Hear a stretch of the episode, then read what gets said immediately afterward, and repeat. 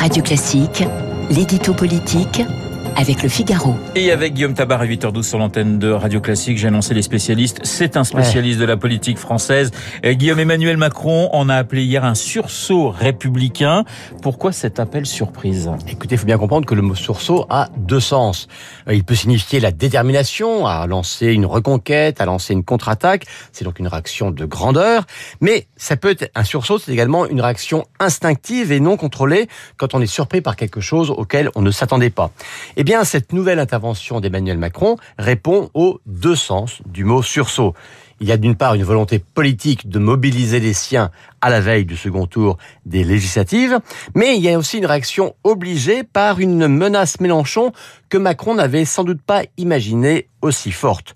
Euh, les projections ne sont pas bonnes, la campagne de la majorité n'est pas bonne, les débuts du second quinquennat ne sont pas bons, et en face, l'offensive politique de la gauche euh, rencontre une force, euh, accompagnée d'une force de frappe médiatique impressionnante. Alors même si une victoire de la gauche est toujours n'est pas aujourd'hui le plus probable, il y avait quand même une urgence d'une contre-attaque, et comme les interventions d'Elisabeth Borne ou d'autres ministres ne sont à présent pas tellement convaincantes, eh bien une nouvelle fois, c'est Emmanuel Macron qui s'y colle lui-même. Est-ce que la mobilisation de l'électorat passe forcément par la dramatisation C'est en tout cas le choix qu'il a fait, hein, vous l'avez dit, il appelle un sursaut républicain. Pas une voix ne doit manquer à la République, dit-il. Euh, Emmanuel Macron rejoue le second tour de la présidentielle euh, avec une ficelle peut-être encore un peu plus grosse, euh, car dire que voter pour la République, ça veut dire voter ensemble, eh bien ça signifie, ça délégitime par définition tout autre vote, qu'il soit NUP, RN ou même LR. C'est un peu la version macronienne du moi ou le chaos gaulliste.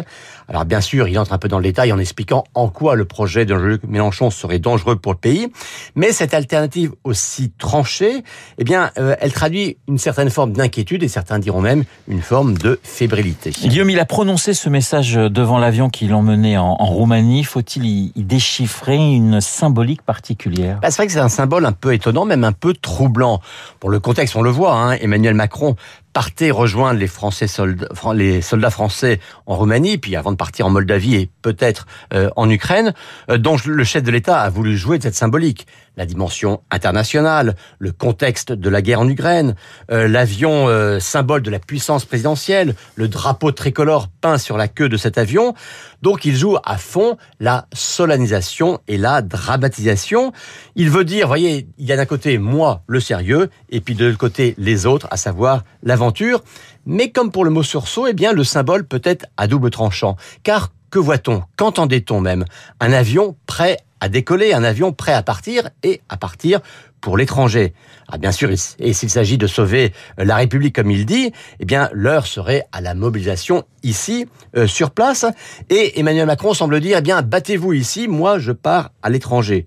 Alors les esprits les plus cinglants n'ont pas hésité à même faire le parallèle avec euh, la fuite à Varennes de Louis XVI, d'autres avec le départ... assez audacieux quand même. Assez audacieux, mais certains l'ont fait. D'autres avec le départ à Baden-Baden euh, de, de De Gaulle.